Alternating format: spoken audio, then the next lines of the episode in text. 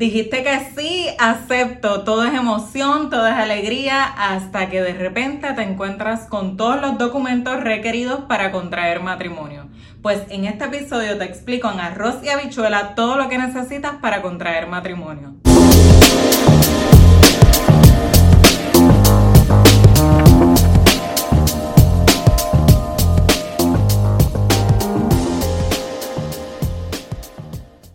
Lo primero que debes conocer es que para poder casarte en Puerto Rico tienes que tener 18 años o más. Menores de 18 años de edad no pueden contraer matrimonio. En términos de los documentos que vas a necesitar, pues necesitas tu identificación con foto y firma expedida por el Estado. Vas a necesitar tu certificado de nacimiento.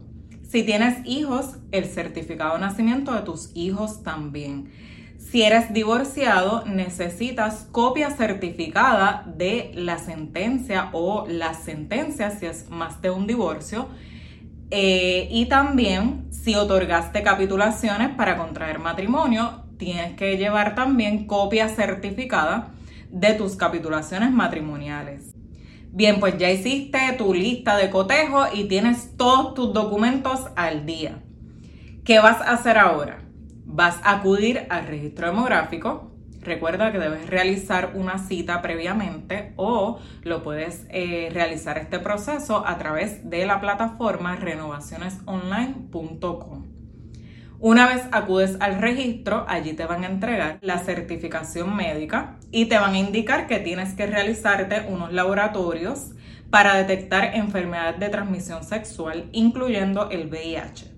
Una vez obtengas tus laboratorios, entonces acudes al médico de tu preferencia para que pueda cumplimentar este documento que te entregaron en el registro, que es la RD12. Una vez el médico eh, te llene este documento, tú regresas al registro demográfico con la R12 debidamente cumplimentada y lo vas a entregar allí y ellos te van a, a entregar una certificación que contiene la fecha límite para tu poder contraer matrimonio, que van a ser 10 días. Si no contraes matrimonio dentro de estos 10 días, tienes que comenzar el proceso nuevamente. Así que ya estás listo para celebrar la boda. Así que llegó tu gran día. Coordinas con la persona que tú escogiste como celebrante para que pueda eh, celebrar el matrimonio en, la ceremonia nosotros, eh, ¿verdad? Nos aseguramos, porque la ley lo requiere así, de que la persona tenga un consentimiento expreso del contrato que está realizando, porque el matrimonio ciertamente es un contrato civil.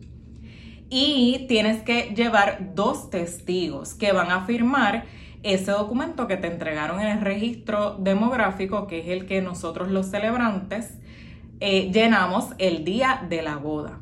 Así que acudes con tus testigos, con tus documentos, se celebra la boda y una vez eh, está todo este proceso, entonces eh, generalmente, ¿verdad? Porque esta es responsabilidad del celebrante, él tiene que llevar entonces todos estos documentos al registro demográfico para que quede allí debidamente inscrito tu matrimonio.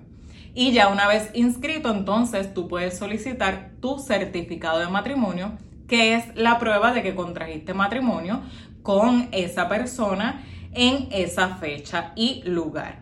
Gracias por tu atención espero que esta información sea de utilidad y que puedas compartirlo para que otras personas también puedan beneficiarse de toda esta información.